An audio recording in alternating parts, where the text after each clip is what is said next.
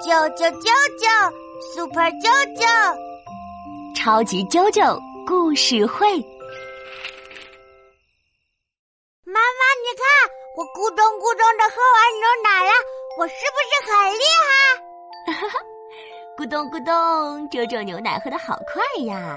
那我们今天就讲个咕咚来了的故事吧。好耶！咕咚咕咚来啦！在森林里的小湖边。有一棵木瓜树，秋天来了，木瓜一个个都熟了。一只小白兔正在小湖边呼噜呼噜睡大觉呢。这时，呼呼一阵风吹过，一个木瓜晃晃悠悠的，咕咚一声掉进了湖里。咕咚，木瓜掉了！小白兔听到咕咚一声，吓了一跳。以为是大怪兽的叫声呢，他拔腿就跑，一边跑还一边喊：“不好啦，咕咚来啦，咕咚来啦！”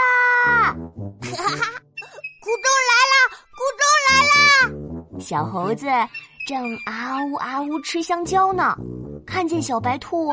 慌慌张张的吓成这样，他也以为咕咚啊是个厉害的大怪兽，丢了香蕉，跟着兔子跑了起来，边跑边喊：“啊，咕咚来啦！咕咚来啦！快跑呀，快跑呀！”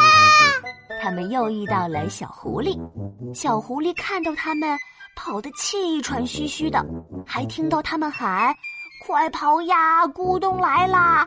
也害怕极了，撒腿就跑。大家都跑啊跑！后来呀，森林里的小熊呀、河马呀、野猪呀、小鹿呀，好多好多动物都以为出了大事，全都跟着跑。轰隆轰隆的脚步声，好像地震似的，把呼噜呼噜睡觉的狮子都惊醒了。哇哦！狮子也醒了，啊呜啊呜！呵呵，没有啦。狮子嗷呜大吼一声，叫住了小动物们，问：“咕咚是谁？他在哪里？”大家你一嘴我一嘴都说不清，最后问到了小白兔。小白兔吓得瑟瑟发抖，告诉狮子。咕咕咚就在小湖边啊！去小湖边找咕咚。狮子带着大家来到了小湖边，一起找呀找呀找咕咚，可什么怪兽也没有，只有湖面上飘着几个金灿灿的木瓜。找呀找呀找咕咚，找呀找呀找不到，大家都正奇怪呢。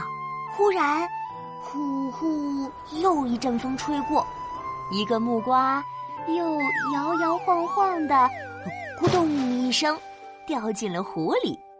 大家终于明白了，原来可怕的咕咚就是木瓜掉进湖里发出的声音呀！